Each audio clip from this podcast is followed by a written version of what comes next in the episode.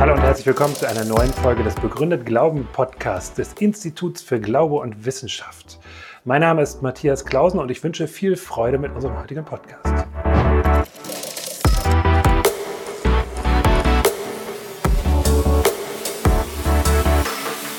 Wo bin ich, wenn mein Gehirn denkt? Hirnforschung über Motivation, Manipulation und Glaube.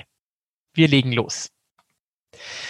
Ich habe fünf Kapitel vorgesehen. Erstmal, was ist überhaupt Neurowissenschaft? Eine kurze Einführung. Ähm, dann, was kann Neuromarketing? Das hat ganz viel mit der Frage Motivation und Manipulation zu tun.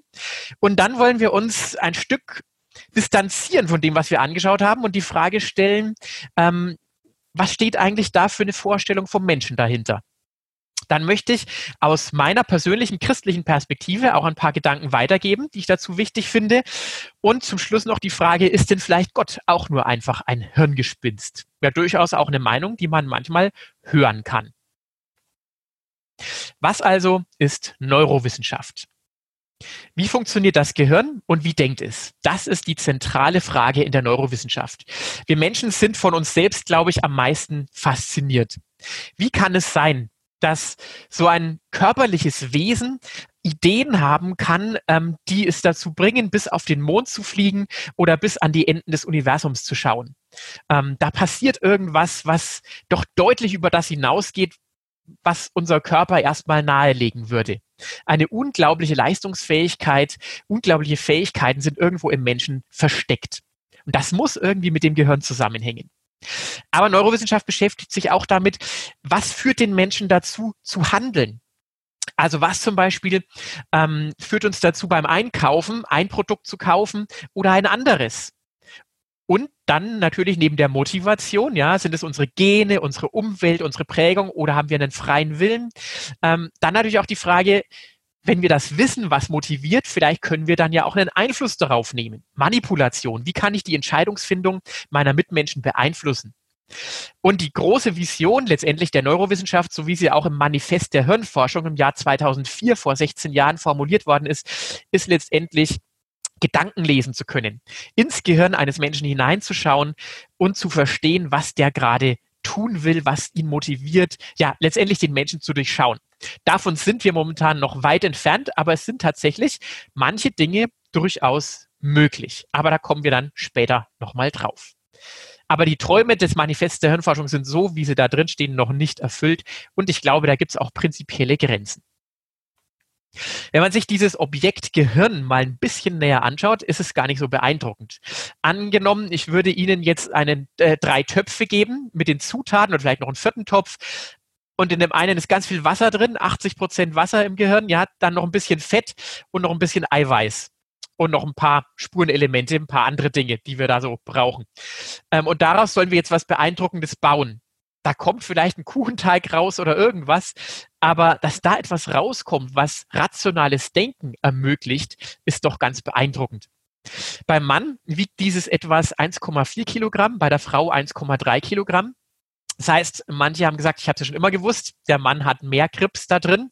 Man kann aber auch sagen, da die IQ-Tests, die man so durchführt, nahelegen, dass Männer und Frauen im Durchschnitt doch den gleichen Intelligenzquotienten haben, dass Frauen offenbar deutlich effektiver mit dem umgehen können, was ihnen mitgegeben ist. Vielleicht ist es auch einfach so, dass die Masse gar nicht so der große Ausschlagpunkt, äh, ausschlaggebende Punkt ist, sondern vielmehr die Struktur innen drin. Und die ist tatsächlich auch das Beeindruckende. In dieser Masse sind nämlich 100 Milliarden von Neuronen, die aus Fett, Eiweiß und ein paar anderen Elementen zusammengesetzt sind. Und diese Neuronen, die haben wir im Grunde schon fast alle bei der Geburt. An einzelnen Stellen bilden sich noch ein paar neu, neue Neuronen, aber im Wesentlichen sind die alle schon bei der Geburt vorhanden.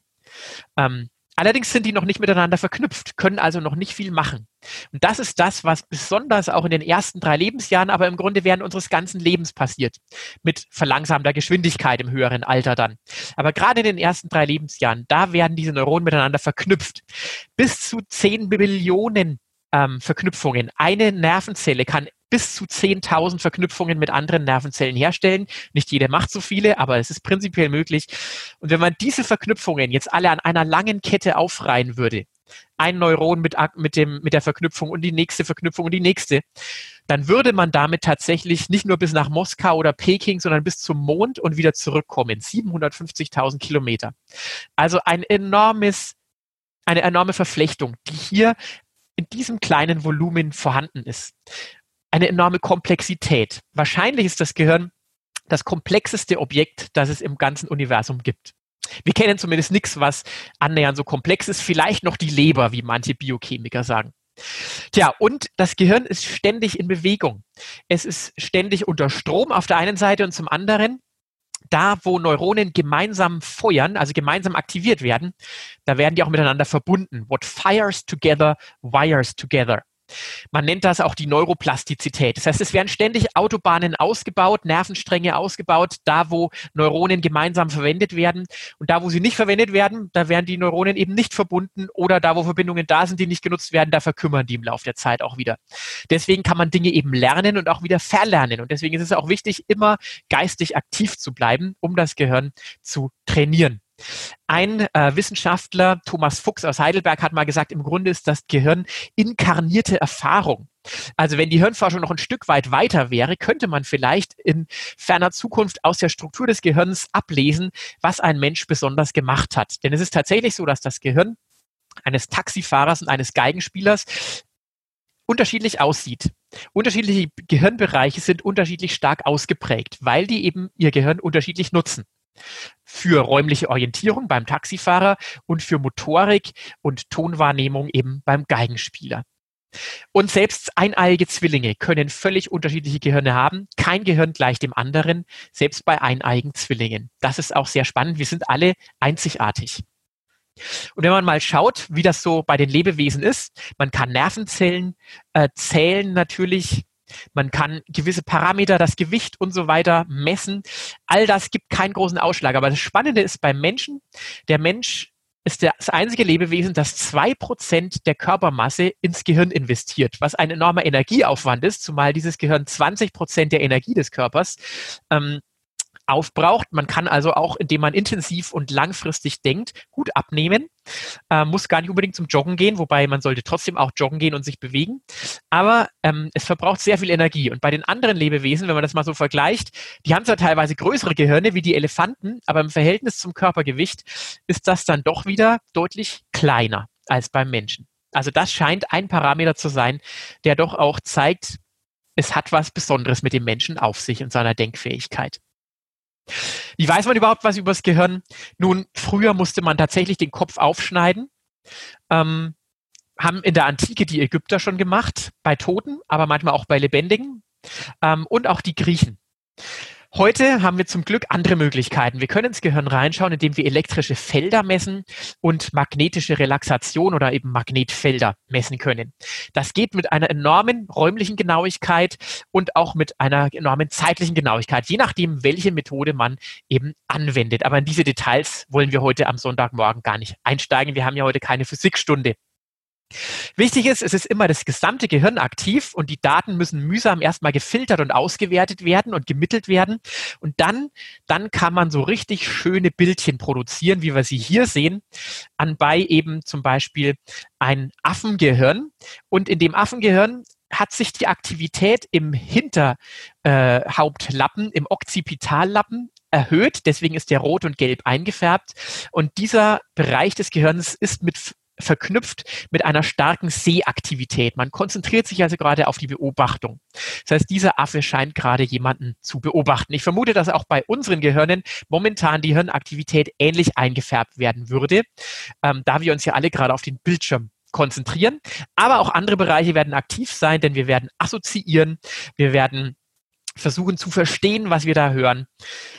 Genau. Ja, und man kann auch ganz lustige Spielchen damit machen, zum Beispiel im DASA-Museum in Dortmund.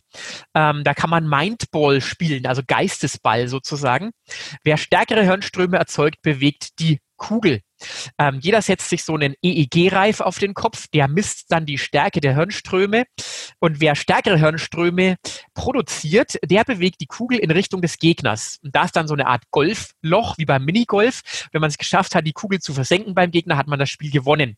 Ich habe auch natürlich mal dann gegen meine Frau gespielt und tatsächlich gewonnen. Dann hat sie mich gefragt, woran ich gedacht habe. Dann habe ich gesagt, natürlich habe ich an dich gedacht. Dann wollte sie eine Revanche und wir haben eine Revanche gemacht und auf einmal hat meine Frau gewonnen. Und was ist passiert? Ähm, ich habe sie gefragt, ähm, woran hast du denn jetzt gedacht, dass du jetzt gewonnen hast? Dann hat sie gesagt, daran, wie ich unser Haus dekorieren kann. Tja, da sieht man gleich wieder, Gehirnaktivität kann doch von Person zu Person völlig unterschiedlich aktiviert werden ich lade Sie gerne einmal ins DASA-Museum nach Dortmund zu fahren und selber auszuprobieren, welche Gedanken die stärksten Hirnströme erzeugen.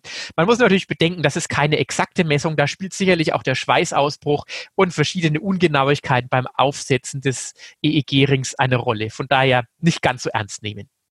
Ja, ein kleiner Einblick in, Blick in die Neuroforschung, der Blick ins Gehirn. Jetzt ist die Frage, wenn man etwas verstanden hat, dann kann man es auch beeinflussen und verwenden. So funktioniert das Zusammenspiel von Naturwissenschaft und Technik ganz allgemein. Deswegen kommen wir jetzt mal zum Neuromarketing. Neuromarketing ist eine relativ junge Wissenschaft, die im Grunde naturwissenschaftliche Erkenntnisse auf die Wirtschaft anwendet und auf die Psychologie. Wenn man in Google Neuromarketing eingegeben hat vor 17 Jahren, dann waren da ganz wenige Einzeltreffer zu finden. Neuromarketing uninteressant. 2020, wenn man es eingibt, entdeckt man etwa 4 Millionen Treffer mit Google. Also ein enormer Popularitätsgewinn. Woher kommt das? Ein dänischer Autor, der sich intensiv damit beschäftigt hat, Martin Lindström, sagt, Menschen lügen, Gehirne nicht. Das Problem bei aller Marktforschung ist immer, ja, wenn dann die äh, Tester auf dem Marktplatz stehen und Leute müssen dann die eine und die andere Kaffeesorte testen und so weiter. Ob die Leute die Wahrheit sagen oder nicht, kann man nie wissen. Die können einfach ganz bewusst was anderes sagen als das, was sie wahrnehmen. Wenn man aber ins Gehirn reinschaut, dann sieht man, was wirklich aktiviert ist. Welche Neuronen jetzt wirklich äh, eine Wahrnehmung bezeugen sozusagen. Das heißt, man kann am Lügen des Menschen vorbeigehen. So hofft man zumindest. Ob das wirklich so ist, ist eine offene Frage. Der Schweizer Pfarrer hat das in ein sehr schönes Gedicht ähm, gefasst, Kurt Marti. Er hat Folgendes gedichtet. Wenn jeder hätt an seiner Stirn von Glas ein Fensterlein, dahinter die Gedanken schwirren, dass man könnt sehen hinein. Was gab das für ein wildes Laufen, um matte Scheiben einzukaufen? Also man sieht schon, einerseits sind wir sehr, sehr neugierig, wenn es darum geht, was denkt eigentlich mein Mitmensch, was denkt mein Kunde oder mein Chef oder mein, äh, mein Ehepartner. Auf der anderen Seite sind wir doch sehr reserviert, wenn es darum geht, dass jemand in unsere Gedanken hineinschauen möchte. Und ich finde es ganz gut, dass das bis jetzt so noch nicht möglich ist.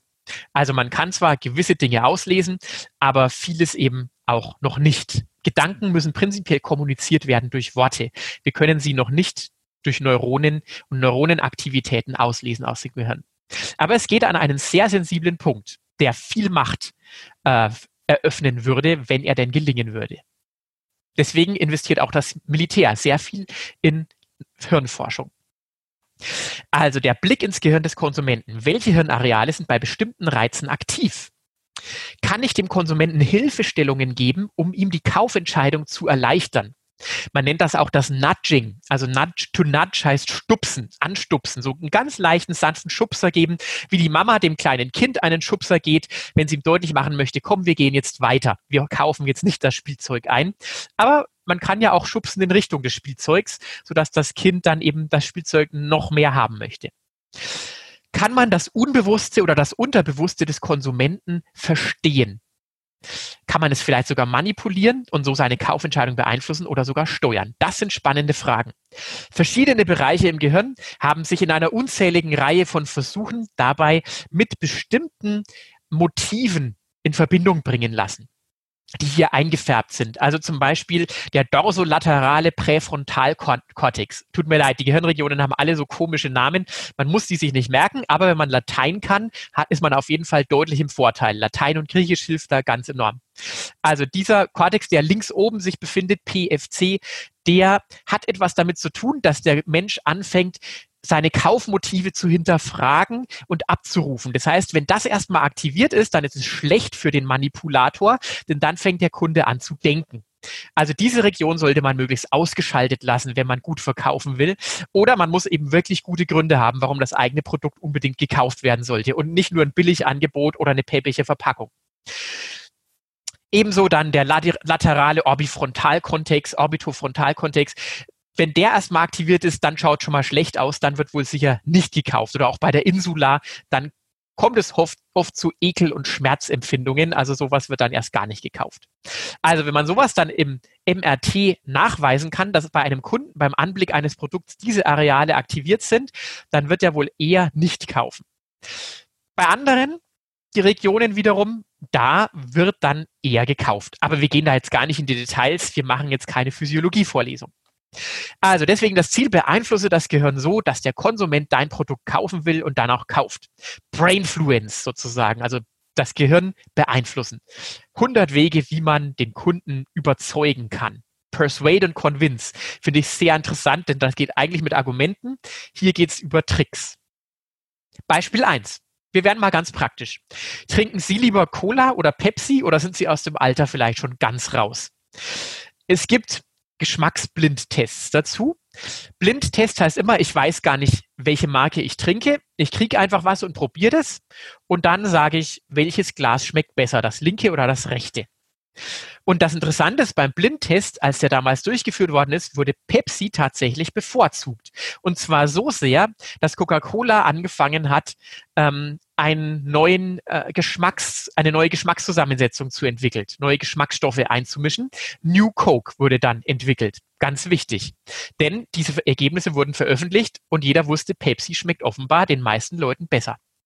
Verrückt war nur, dass bei der gleichen Studie, wenn man die Labels draufgeklebt hat oder die Labels sogar genau verkehrt herum aufgeklebt hat, Coca-Cola bevorzugt worden ist. Das heißt, irgendwas führt dazu, dass sobald ich Coca-Cola lese, ich das cool finde. Und wenn man das dann im Kernspinresonanzen anschaut, dann stellt man fest, beim Blindtest ist das sogenannte Belohnungszentrum, das ist der Nucleus accumbens, so eine kleine Region, die hier rot eingefärbt ist in der Mitte des Gehirns, ist fünfmal aktiver. Das heißt, hier ist wahrscheinlich irgendwie der Zucker oder irgendwas wird stärker wahrgenommen, ist fünfmal aktiver als bei Coca-Cola und deswegen es schmeckt uns einfach besser. Es ruft mehr Glücksgefühl, mehr Belohnungsgefühl hervor. Mit dem Markenlabel werden aber auf einmal andere Regionen des Gehirns beeinflusst oder wurden beeinflusst. Ob das heute immer noch so ist, weiß ich nicht. Aber es zeigt, es spielt eben nicht nur der Geschmack eine Rolle. Nämlich Regionen, die mit dem Selbstbild zu tun haben. Sogar dann, wenn eigentlich Pepsi getrunken wurde, aber das Coca-Cola-Label eben vorne drauf war. Man kann das übrigens auch mit anderen Produkten machen. Zum Beispiel bei Computerprodukten hat man festgestellt, dass im, äh, bei Apple-Nutzern tatsächlich Hirnregionen aktiviert werden, die ansonsten auch mit religiösem Erleben zu tun haben. Also eine sehr starke Kundenproduktbildung, Bindung, äh, die schon fast in religiöse Züge hineingeht. Also da sollte man doch sehr vorsichtig sein, worauf man sich da so, woran man sich da bindet. Ein zweites Beispiel, Joghurt essen.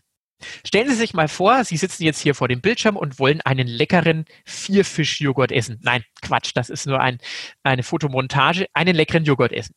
Wann glauben Sie, erzeugt Ihr Belohnungszentrum die höchste Aktivität. Forscher haben das in verschiedene Phasen eingeteilt. Erstmal, ich sehe den Becher des Joghurts vor mir stehen. Zweitens, ich fasse den Becher an. Drittens, ich öffne den Deckel. Viertens, ich stecke den Löffel in den Becher. Und fünftens, ich fange an umzurühren, schön cremig den Joghurt rühren. Dann rieche ich nochmal dran an dem Joghurt und dann esse ich den ersten Löffel und dann den zweiten und schließlich esse ich ihn ganz auf. In welcher Phase werden im MRT die stärksten Signale im Belohnungszentrum des Gehirns, das eben mit dem Genussempfinden zu, zusammenhängt, aktiviert? Ich lasse Ihnen mal kurz Zeit. Sie können mal kurz nachdenken. Und der Moment ist natürlich dann auch ein ganz entscheidender für die Werbung, für den Produkthersteller, dass er weiß, das Ding muss passen. Und es ist interessanterweise die Phase, wenn man den Deckel öffnet. Das ist da sozusagen, man sieht auf einmal das, was man tatsächlich essen möchte. Das ist die entscheidende Phase fürs Gehirn sozusagen. Das heißt, wenn da jetzt gleich irgendwie so eine leckere Mischung aus Marmelade und cremigen weißen Joghurt zum Vorschein kommt, dann äh, wird das natürlich dem Kunden noch deutlich mehr machen, als wenn da irgend so ein labberiges, schwabbeliges Teil zum Vorschein kommt, was vielleicht auch noch irgendwie glitzert oder so ähnlich. Also von daher, diese Phase ist wichtig. Das heißt natürlich überhaupt nicht, dass äh, der Geschmack unwichtig ist. Natürlich wird der Kunde am Ende doch wegen des Geschmacks kaufen, aber um das Gesamterlebnis so gut wie möglich zu gestalten, müssen auch diese Nebeneffekte stimmen. Man spricht hier von sogenannten NIS, also Neurological Iconic Signatures. Beispiel Kartoffelchips. Die müssen einfach richtig schön krachen, wenn man reinbeißt. Das erhöht die Aktivität im Belohnungszentrum. Oder die Rice Krispies, ich weiß nicht, wer die kennt, die knuspern so schön, wenn man die mit Milch übergießt, weil die Milch eindringt in die Hohlräume. Und das muss eben auch so gemacht sein bei der Herstellung, dass möglichst die Milch richtig schön zum Knuspern kommt. Dass es so blubbert.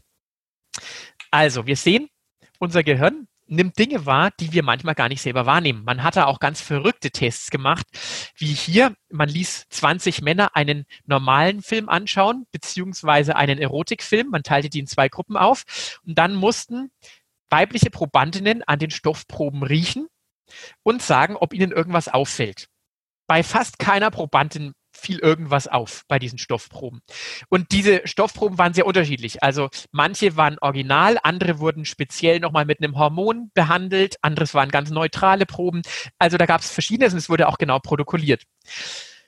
Während im Bewusstsein nichts auffiel irgendwie, war es so, dass bei den Stoffproben des Erotikfilms bei den Frauen, die daran gerochen haben, dann eine Aktivität in bestimmten Hirnregionen ausgelöst worden ist. Das heißt, unterbewusst war da doch was da, was eventuell eben wiederum Dinge in Bewegung bringt, von denen wir gar nichts wissen. Sinneswahrnehmungen geschehen also oft unbewusst und können uns dementsprechend auch täuschen. Da gibt es unzählige Beispiele. Zum Beispiel Shampoo-Hersteller die ändern den Geruch des Shampoos und auf einmal behauptet der Kunde, dieses Shampoo schäumt auf einmal viel besser, seitdem die neue Rezeptur verwendet worden ist. Oder es wäscht sich besser aus oder die Haare sind glänzender. Das Einzige, was aber geändert worden ist, ist der Geruch des Shampoos. Oder Hintergrundmusik im Weinladen. Französische Musik führt nach Studien tatsächlich dazu, dass mehr französischer Wein gekauft wird. Das ganze Flair wirkt einfach dann so wie Südfrankreich, Arles oder so ähnlich. Und dann greife ich auch zu dem Wein, der eben aus dieser Region stammt. Der passt dann einfach besser. Das gleiche funktioniert auch mit italienischer Musik. Also von daher, unser wir als Menschen sind einfach immer empfänglich für Gesamteinflüsse. Ähm, und selbst der Preis spielt eine Rolle. Man hat festgestellt, dass Leute, die den gleichen Wein probieren, aber mit einem unterschiedlichen Wein, äh, Preis des Weins äh, ähm, informiert werden, obwohl es der identische Wein ist, der eigentlich auch gleich viel kostet, dass die sagen, der teurere Wein schmeckt besser, obwohl es genau der gleiche ist. Auch hier kann man das wieder im Gehirn ganz gut nachvollziehen, weil eben Regionen, die für Wertschätzung ähm, aktiviert sind, akti äh, aktiviert werden, die die Wertschätzung einschätzen. Also was ist etwas wert? Also auch da, bei wertvollen Produkten ist der Preis, je höher er ist, desto wertvoller ist es. Und dann ähm, finde ich es auch besser, interessanterweise. Der Nobelpreisträger Daniel Kahnemann hat sich intensiv mit unseren Entscheidungsfindungs Entscheidungsfindungen beschäftigt. Ähm, und er sagt, es gibt im Grunde zwei Systeme. Und das ist sehr wichtig, das sich ins Bewusstsein zu rufen. Es gibt erstens ein schnelles, intuitives System. Das sind Heuristiken, einfache Faustregeln. Also zum Beispiel, wenn ich im Kopf habe, ich weiß, meine Tochter liebt einfach Kinderschokolade zum Beispiel. Im Geschäft sage ich, okay, ich hole noch schnell Schokolade, ich greife zur Kinderschokolade. Weil ich einfach weiß, ähm, diese äh, Schokolade kommt bei den Kindern gut an. Kann sich natürlich auch mal ändern. Aber dann greife ich da ganz schnell zu. Es gibt aber auch ein langsames analytisches System, das erst aktiviert werden muss. Das ist zuständig für rational durchdachte Entscheidungen. Wenn ich mit dem in den Supermarkt gehe, dauert natürlich mein Einkauf deutlich länger. Da kann ich mich entscheiden, ob ich das will oder ob ich das nicht will. Und wenn ich selber jetzt im Schokoladenregal zum Beispiel stehe, dann streiten diese beiden Entscheidungssysteme gegeneinander. Denn das erste System sagt mir Schokolade, mm, wie lecker, greif zu, nimm welche. Vielleicht ist es sogar noch im Angebot, dann nimm gleich ein bisschen mehr. Auf der anderen Seite sagt das rationale System, Schokolade ist ungesund, zu viel Zucker, zu viel gehärtete Transfette, die den Körper kaputt machen. und ähm, außerdem geht deine Figur dabei drauf. Deswegen nimm nichts, führ dich gar nicht erst in Versuchung. Und tja, die Frage ist, wer gewinnt? Äh, und das mag durchaus bei jedem Einkauf anders ausgehen. Meistens wird man da sich auf einen Kompromiss einigen und dann vielleicht die Bio-Fairtrade-Schokolade ähm, kaufen und hat dabei wenigstens noch was Gutes gemacht und damit auch das zweite analytische System mit einbezogen. Also das spielt eine wichtige Rolle. Das Resümee ist, der Mensch lässt sich viel effektiver über seine Identität, ich erinnere nochmal an Coca-Cola, und über seine Werte, also tue was Gutes und so weiter, motivieren und manipulieren, als über den kurzfristigen Genuss. Denn wer erstmal anfängt zu denken, der wird sich natürlich dafür entscheiden, was mir wirklich wichtig ist. Das heißt, auch im Neuromarketing, interessanterweise, man versucht es vielleicht teilweise auch mit so kleinen Tricks, ein tolles Label oder irgendein Nebengedanke, aber entscheidend ist doch, welche Identität vermittle ich damit. Und das entdeckt man auch in den Werbespots. Die Werbespots sagen oft ganz wenig über das eigentliche Produkt aus. Sie sagen viel mehr darüber aus, was du durch die Verwendung des Produktes wirst. Du wirst unabhängig, du wirst ewig jung, du wirst stark, deine Familie wird harmonisch werden, wenn du den richtigen Fruchtsaft auf den Frühstückstisch steckst, äh, stellst und so weiter. Also Identität wird vermittelt und über Identität, Identität wird verkauft. Sehr spannend. Und das intuitive Entscheidungssystem des Menschen lässt sich tatsächlich sanft manipulieren, eben durch Nudging. Das Ganze ging los in den 90er Jahren.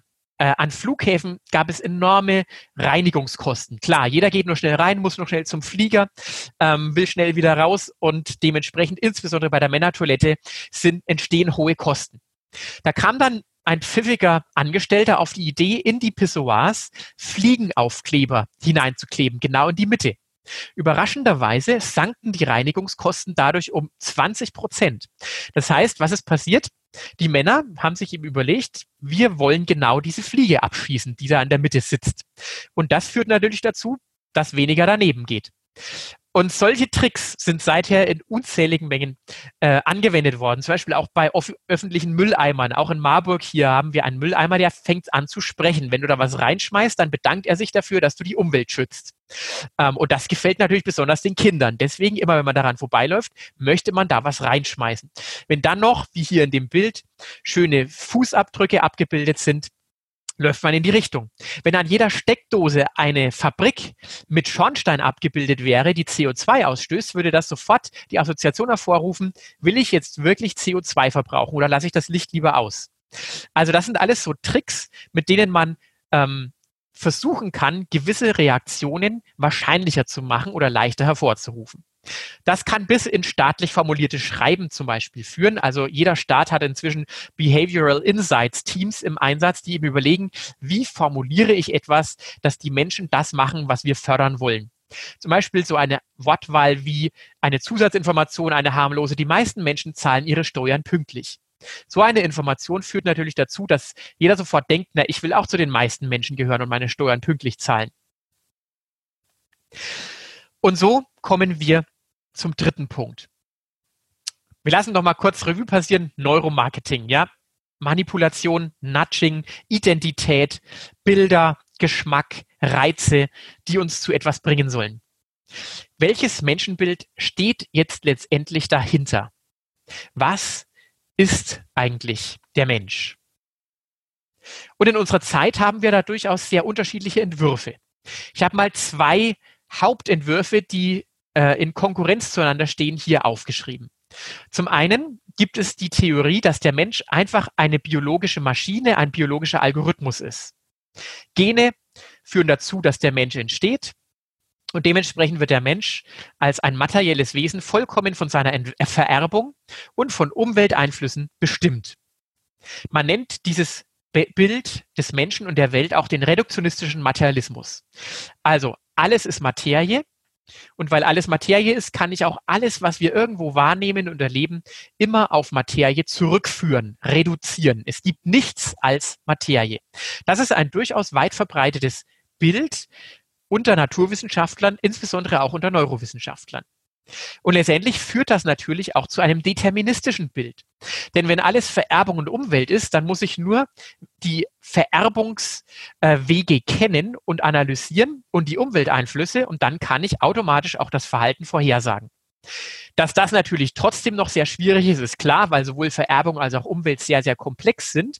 Aber in diesem Weltbild, in einem materialistischen Weltbild, haben andere Faktoren im Grunde genommen keinen Einfluss mehr. Selbst die Werte, die ich habe, suche ich mir nicht selber aus, sondern die sind, entstehen auch allein durch das Zusammenspiel von Vererbung und Umwelt. Demgegenüber steht ein Menschenbild, wie ich es zum Beispiel auch in der Bibel sehe, dass der Mensch eben eine lebendige Seele ist, wie die Bibel schon in den ersten zwei Kapiteln äh, formuliert und es eigentlich auch das biblische Menschenbild ähm, deutlich macht. Eine lebendige Seele, die einen Körper hat, aber nicht der Körper an sich ist. Also der Körper gehört zu mir, äh, hängt ganz eng mit meiner Identität zusammen, aber ich bin eben doch eine lebendige Seele zuallererst mal. Ähm, und dementsprechend gibt es auch Möglichkeiten, dass ich mich von meinen körperlichen Bedingungen ähm, auch emanzipieren kann, sozusagen mich ins Verhältnis setzen kann, zu ihnen eine Willensentscheidung treffen kann. Es mag sein, dass meine Gene mir nahelegen, dass hier mir gegenüber eine wunderschöne Frau sitzt und die Gene sagen mir genau eins. Meine Umwelt hat mir beigebracht, es ist Zeit für dich, jetzt endlich an die Fortpflanzung zu denken. Mag auch der Fall sein. Und trotzdem kann ich mit meinem Willen sagen, nein, ich bin schon verheiratet, ich muss das jetzt nicht tun. Ich kann mich zu meinen Trieben ins Verhältnis setzen und kann auch Nein sagen. Ich kann Ja oder Nein zu ihnen sagen. Und ich kann mich auch ganz bewusst in Umweltbedingungen begeben, in denen ich so einer Versuchung gar nicht erst ausgesetzt bin. Das heißt, mein Verhalten ist nicht nur determiniert durch Vererbung und Umwelt, ich habe auch eine Willensentscheidung. Das wäre dieses andere Weltbild. Natürlich gibt es auch verschiedene Zwischenspielarten zwischen diesen beiden Polen. Aber Willensfreiheit ist doch was sehr Interessantes und selbst in Bestsellerwerken, die erst vor kurzem äh, geschrieben worden sind, wie bei Yuval Harari, Homo Deus, hat vielleicht der eine oder andere von Ihnen gelesen, wird einfach vorausgesetzt und nur ganz äh, ähm, kurz und knapp begründet, der Wille des Menschen ist determiniert. Die grundlegende Voraussetzung des Humanismus, dass der Mensch einen freien Willen hat, ist nicht mehr gegeben. Deswegen ist es Zeit, ein neues Paradigma in die Welt zu setzen. Eigentlich verrückt. Worauf basiert das? Wie kommt man auf diese verrückte Idee? Nun, das geht zurück auf Experimente, die Ende der 70er, Anfang der 80er Jahre durchgeführt worden sind und seitdem auch immer wieder wiederholt und neu ausgewertet worden sind. Man setzt eine Testperson vor eine Uhr.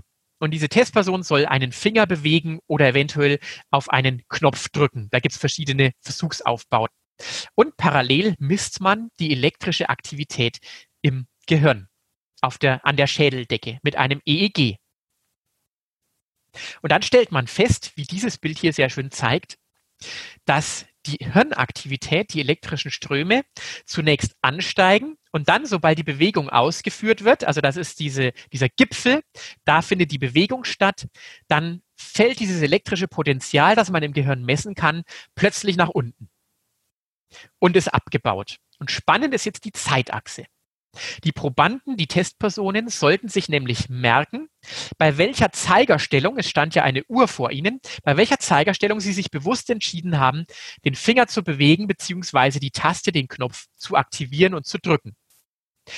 Der Mittelwert lag bei 200 Millisekunden dieser Bewegung.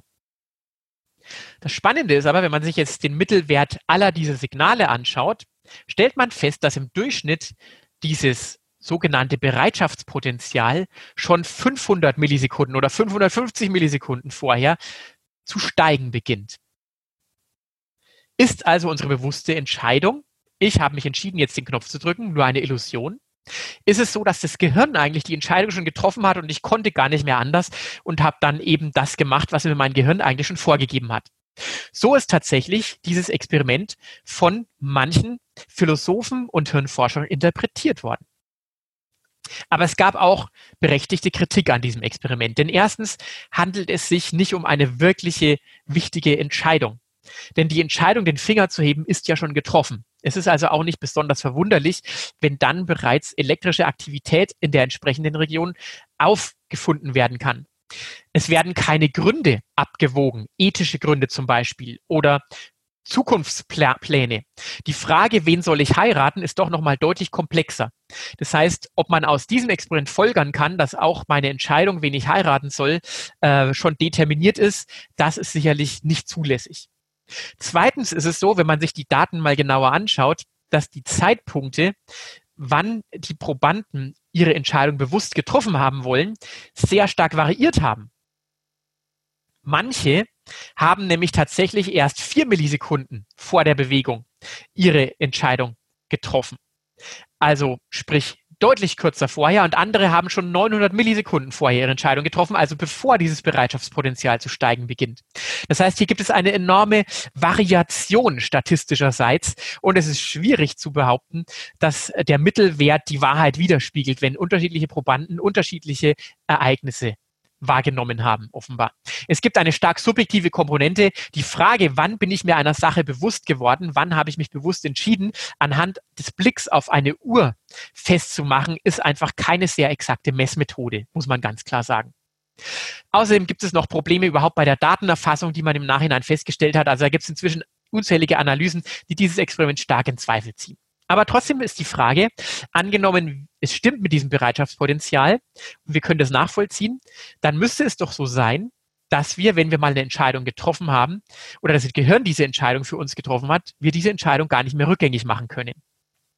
Und dazu hat ein Wissenschaftler ein sehr pfiffiges Experiment entwickelt, John Dylan Haynes, den wir auch in unserem Dokumentarfilm interviewt haben. Ähm, der war lange Zeit auch ein Anhänger dieser Determinismus-These. Aber dieses Experiment hat ihn selbst zum Nachdenken gebracht.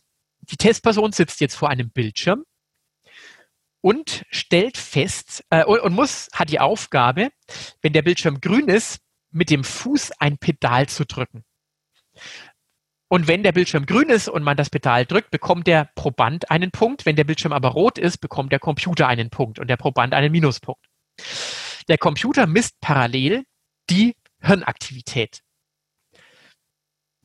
Und im Laufe der Zeit kann der Computer aus der Hirnaktivität tatsächlich ablesen, wann der Proband seinen Fuß bewegen wird. Wenn das Ganze ein determinierter Vorgang wäre, dann dürfte der Proband diese Bewegung nicht mehr stoppen können. Das heißt, der Computer muss ab einem bestimmten Zeitpunkt immer gewinnen.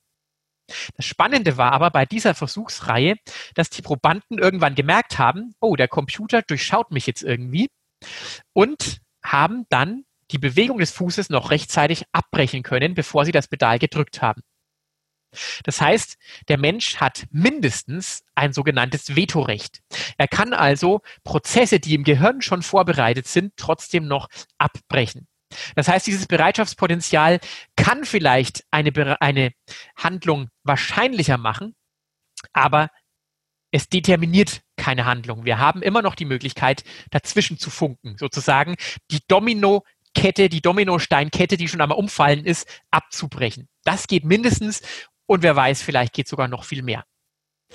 Das Verrückte ist aber, wenn der Mensch nur Materie ist, wie die Möglichkeit A vorher gesagt hat, also der reduktionistische Materialismus, dann ist es die Frage, wo kommt diese Freiheit des Menschen auf einmal her, dass der etwas, was sein Gehirn ihm schon sagt, auf einmal doch wieder abbrechen kann. Sind irgendwelche anderen Hirnregionen aktiv, die man nicht mitgemessen hat? Dann muss trotzdem der Fall sein, dass es immer noch diese Domino-Reihe ist. Und wenn ein materieller Zustand ausgelöst ist, es trotzdem durchgeht. Denn der Geist ist dann einfach nur ein Epiphänomen, das beiläufig auftritt. Der Geist kann an sich keine kausale Rückwirkung mehr aufs Gehirn haben, weil er ja nur ein Produkt der materiellen Vorgänge ist. Wenn der Mensch aber mehr ist als Materie, dann hat er natürlich die Möglichkeit, sich zu dem Zustand, den sein Gehirn eben gerade produziert hat, in Distanz zu setzen und eine rational begründete Entscheidung nochmal zu treffen, Dinge nochmal zu reflektieren oder abzubrechen. Also da ist die Wechselwirkung durchaus nochmal anders vorstellbar. Und der materielle Determinismus als solches kann durchbrochen werden. Überhaupt ist es so, dass der Materialismus ein Grundproblem hat. Das hat ein Genetiker sehr schön formuliert. Jetzt müssen wir uns ein bisschen konzentrieren, weil der Satz ist nicht so leicht zu verstehen, aber er ist sehr fundamental. Wenn die Gedanken in meinem Verstand, also überhaupt diese mentalen Vorgänge, dass ich denken kann, dass ich mir überlegen kann, ich bin ich und eins plus eins ist zwei. Wenn diese Gedanken nur die Bewegungen von Atomen in meinem Gehirn sind, also physiologische Vorgänge, Ein Mechanismus, der durch geistlose, ungesteuerte Prozesse entstanden ist. Warum sollte ich dann überhaupt irgendetwas glauben, das mir dieser Verstand sagt? Einschließlich der Tatsache, dass mein Gehirn aus Atomen besteht. Welche Gründe gibt es dann insbesondere für die Überzeugung, der Naturalismus sei wahr? Also alles geht mit natürlichen Dingen zu, alles ist nur Materie letztendlich. Also Naturalismus und Materialismus sind sehr eng miteinander verbunden. Es gibt da kleinere Unterschiede. Also er spricht hier ein Grundproblem des reduktionistischen Materialismus an dass nämlich Denken weder determiniert sein darf noch zufällig sein darf, wenn das Denken die Fähigkeit haben soll, die Wahrheit zu erkennen. Denn dann muss ich immer die Möglichkeit haben, mich mit mindestens Ja oder Nein, mit Null oder Eins würde der Computerwissenschaftler sagen, entscheiden zu können zwischen zwei gleichwertigen Zuständen. Und das darf nicht zufällig passieren und auch nicht determiniert, sondern es muss aufgrund von logischen Überlegungen passieren. Es muss frei von natürlichen Zwängen aber verlässlich mit unserem Denkapparat funktionieren können. Wenn unser Denkapparat falsch verschaltet ist, unser Gehirn, dann kann es natürlich auch zu Kurzschlüssen führen. Wenn das aber so ist, dann muss es eine geistige Realität geben, damit rationales Denken überhaupt in freier Weise möglich ist. Und das ist tatsächlich auch der große Vorteil des Weltbildes, dass wir davon aus, wenn wir davon ausgehen, dass der Mensch eben eine lebendige Seele ist, dass er ein geistiges Wesen ist mit einem Körper das mit dem Körper auch wechselwirken kann. Aber gehen wir nochmal nach diesem Ausflug in das, was wir Menschen eigentlich sind, zurück zur Frage des Neuromarketings. Wenn wir also davon ausgehen, dass der Mensch doch auch einen freien Willen hat und letztendlich, wenn er ihn einschaltet und gebraucht und sich nicht einfach nur willenlos manipulieren lässt, was durchaus auch manchmal vorkommt und manches einfacher macht.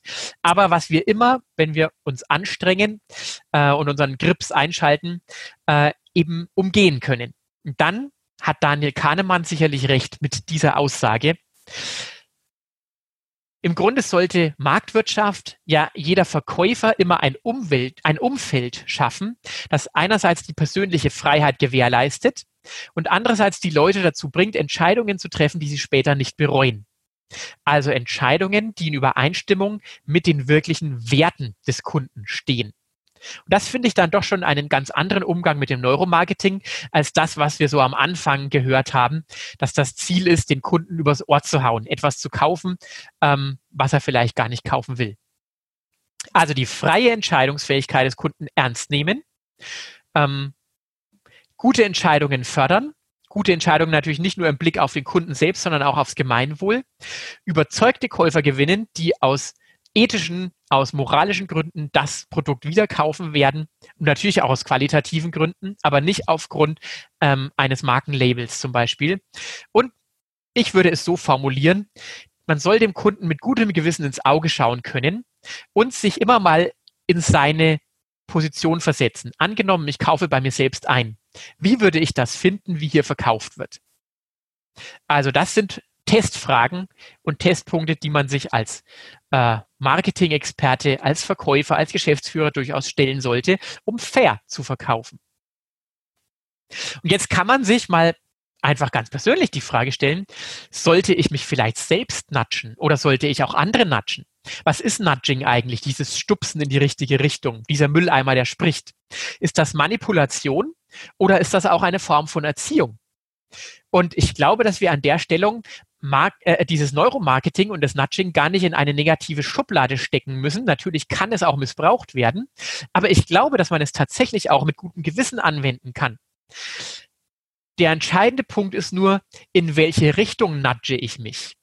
Also, welche Ziele verfolge ich damit? Zum Beispiel könnte ich mir die Frage stellen, wie im Neuen Testament, im Galaterbrief Kapitel 5, die Frucht des Geistes, die Frucht hingegen, die der Geist Gottes hervorbringt, besteht in Liebe, Freude, Frieden, Geduld, Freundlichkeit, Güte, Treue, Rücksichtnahme und Selbstbeherrschung.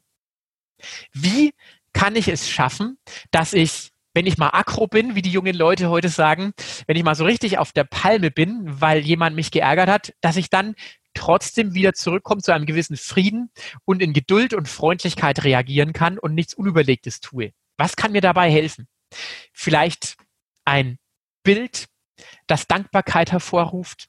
Vielleicht einfach erstmal in Ruhe kommen, in den Wald gehen und ein paar Steine auf einen Baum werfen oder was auch immer, wo ich mich ein bisschen abreagieren kann.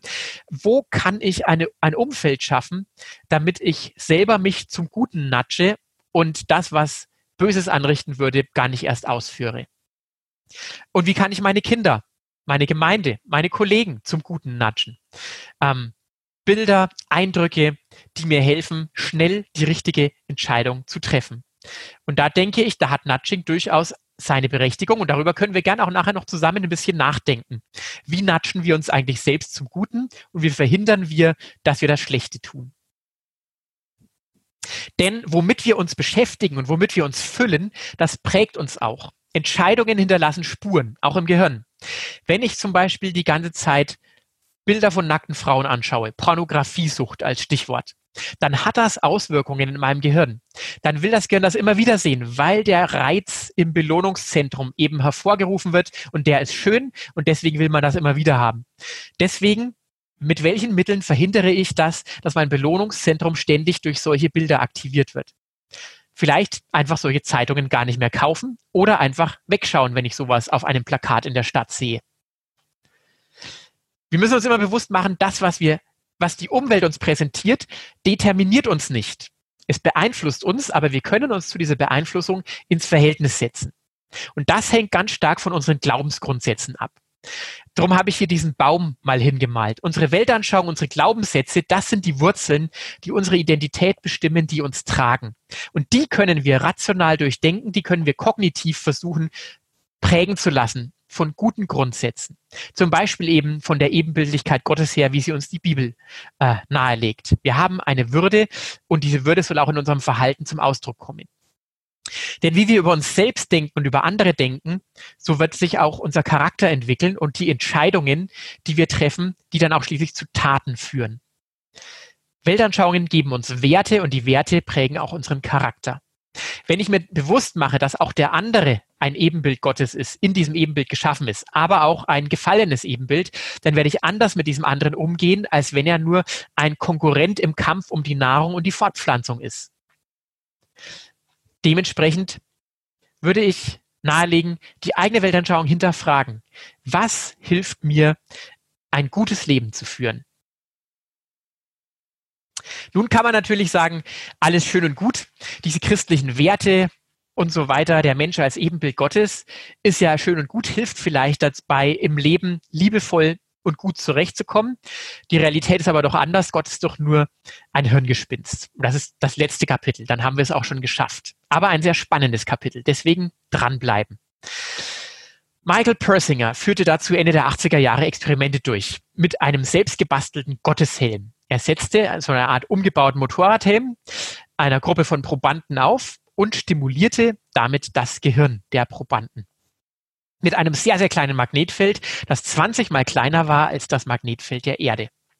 Und er stellte fest, so wie er selber seine Ergebnisse zusammengefasst hat, dass in einer bestimmten Region auf der linken Seite, ähm, wenn die stimuliert wurde durch magnetische Induktion, über diesen Motorradhelm die Personen berichtet haben, dass sie Stimmen gehört haben. Externe Stimmen.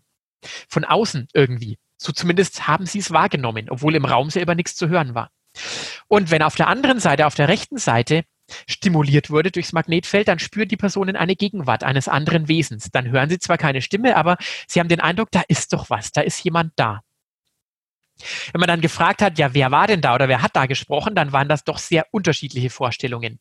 Manche behaupten, es war Jesus, andere sagen Buddha, außerirdische Geister, die verstorbene Schwiegermutter, was auch immer. Sehr unterschiedliche Erlebnisse werden da präsentiert. Ganz offensichtlich ist es aber so, dass diese Gehirnregion in ihrer Aktivität etwas mit unserem Erleben von Hören oder von Wahrnehmung einer, eines anderen Wesens zu tun hat. Das lässt sich wohl nicht abstreiten.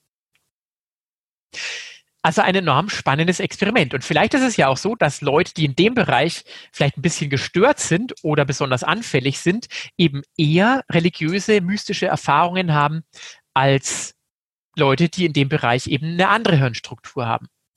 Und so hat auch einige Zeit später eine schwedische Gruppe das Experiment wiederholt um herauszufinden, was da dahinter steht. Und zwar haben die das noch ein bisschen intelligenter aufgebaut. Sie haben nämlich eine Doppelblindstudie durchgeführt. Doppelblind bedeutet immer, dass weder die Versuchsperson noch der Versuchsleiter weiß, ob die Versuchsbedingung, in dem Fall das Magnetfeld, tatsächlich aktiviert ist oder ob es ausgeschaltet ist. Das lässt sich nur dem nach, im Nachhinein im Versuchsprotokoll erkennen. Es gehen immer beide davon aus, dass das Magnetfeld tatsächlich aktiviert ist. Sie haben diese Studie mit fast 90 Probanden durchgeführt, ein Teil mit, ein Teil ohne Magnetfeld, ohne dass man das während des Versuchs wusste. Die Probanden sitzen 30 Minuten im Dunkeln. Das Verrückte ist, dass die Kontrollgruppe, also die Gruppe, bei der das Magnetfeld gar nicht aktiviert war, genauso viele mystische Erfahrungen gemacht haben will, wie die Gruppe, bei denen das Magnetfeld aktiviert war. Das heißt, diese schwedische Arbeitsgruppe um Per Grandquist, kommt zu dem Ergebnis, dass das Magnetfeld an sich gar keine, äh, gar keine Wirkung eigentlich hat. Sie entdecken keinerlei signifikante Hinweise auf die Wirkung dieser magnetischen Felder. Es ist vielmehr eine Frage der Weltanschauung, die die Probanden im Vornherein schon mitbringen. Das passt auch dazu, dass Richard Dawkins mal bei Persinger sich auf den Stuhl gesetzt hat, dieses Experiment mitgemacht hat und sagt, er hat überhaupt keine Gotteserfahrung dabei gemacht. Also, das ist natürlich heißer Tobak. Persinger sagt, die müssen was falsch gemacht haben, denn ich habe auf jeden Fall bei meinen Experimenten einen Unterschied zwischen rechter und linker Stimulation festgestellt in den verschiedenen Hirnregionen. Da war was. Und das haben die Schweden auch nicht entdeckt. Vielleicht haben die den, Hirn, den, den Helm falsch gebaut. Kann ja sein. Nun, ich bin kein Hirnforscher, ich mache selber nicht diese Experimente. Lassen wir es mal dahingestellt sein, wer recht hat. In der Diskussion jedenfalls können wir Folgendes mal postulieren. Angenommen, Persinger hat recht und angenommen, man könnte tatsächlich Gotteserfahrungen oder Transzendenzerfahrungen stimulieren. Würde das die Existenz Gottes widerlegen und würde das beweisen, dass der Mensch tatsächlich sich Gott nur ausdenkt? Da würde ich sagen, nein. Denn natürlich könnten wir uns auch vorstellen, dass wir diesen leckeren Geburtstagskuchen, vielleicht hat ja jemand von uns hier gerade heute Geburtstag, dass wir diesen wunderbaren Geburtstagskuchen jetzt verspeisen. Und angenommen, wir könnten diese Erfahrung jetzt durch einen Magnethelm, durch einen äh, Kuchenhelm, durch Magnetstimulation in unser Gehirn einspeisen indem wir bestimmte Gehirnregionen aktivieren. Und auf einmal erleben wir, wie wir Marzipan auf der Zunge zergehen spüren. Und der Kuchen schmeckt einfach wunderbar, obwohl wir gar keinen Kuchen essen. Dann widerlegt diese Erfahrung ja keineswegs, dass es diesen Kuchen nicht tatsächlich gibt. Diese Erfahrung beweist nur eines, dass wir als Menschen in der Lage sind, eine solche Erfahrung zu machen. Aber über die Existenz des Objekts dieser Erfahrung, in dem Fall der Kuchen oder dann eben Gott, sagt dieses Experiment rein gar nichts aus. Nur über unsere Fähigkeit, dieses Objekt zu erleben oder dieses Subjekt. Das wäre das erste Argument, das wir aus diesen Experimenten schlussfolgern sollten. Das zweite Argument ist die Frage, ist denn überhaupt eine Gotteserfahrung immer mystisch? Also muss ich immer eine externe Stimme hören, die von außen in mich eindringt? Oder muss ich immer eine Präsenz haben, dass ich den Eindruck habe, hier ist Gott um mich herum? Oder kann so eine Gotteserfahrung auch nicht ganz alltäglich aussehen? Dass ich eben zum Beispiel in der Bibel lese, Psalm 23, und mir einfach bewusst mache, dieser gute Hirte ist bei mir. Egal, ob ich vor einem gedeckten Tisch sitze oder um mich herum mit die Feinde sitzen oder ob ich durchs dunkle Tal gerade laufe, weil ich eine negative Diagnose vom Arzt bekommen habe oder was auch immer, dann werde ich in dem Moment vielleicht nicht unbedingt spüren, dass tausend Engel um mich herum stehen ähm, oder eine Stimme hören, die das zu mir sagt. Aber allein, dass ich glaube und mir bewusst mache, dass dieses Wort vom lebendigen Gott, der wirklich existiert, gesprochen worden ist, kann mir eine ganz andere Haltung in diesen Tag geben und kann eine Gotteserfahrung für mich sein, die ich sonst nicht machen würde, wenn ich diesen Text nicht lese. Im MRT würde aber sicherlich vor allem rationale Areale, äh, würden rationale Areale als aktiviert aufleuchten und vielleicht manche, die mit meiner Identität zu tun haben, aber nicht unbedingt die, die mit mystischen Erfahrungen zu tun haben. Also von daher, eine Gotteserfahrung muss meiner Meinung nach gar nicht immer mystisch sein. Und dann ist es so, der christliche Glaube beruht ja letztendlich gar nicht unbedingt nur auf persönlichen Erfahrungen, dass wir sagen, ich erlebe gerade einen tiefen Seelenfrieden. Das ist ein Teil unseres Glaubens, auch ein sehr wichtiger Teil. Glaube hat immer auch etwas mit meinem eigenen Erleben zu tun. Aber die Wahrheit des christlichen Glaubens beruht nicht darauf, dass ich selber Jesus erlebe oder nicht. Es gibt genug Christen, die in Glaubenskrisen stecken, weil sie Jesus gerade nicht erleben können. Christlicher Glaube beruht auch auf historisch nachprüfbaren Ereignissen, auf Ereignissen, die in der Weltgeschichte vor 2000 Jahren passiert sind und die ganz besonders waren. Und das schreibt zum Beispiel auch der Evangelist Lukas. Ähm, ein Arzt, der wusste, wie man schreibt und wie man Untersuchungen äh, durchführt, wie man Anamnese erhebt und Diagnose.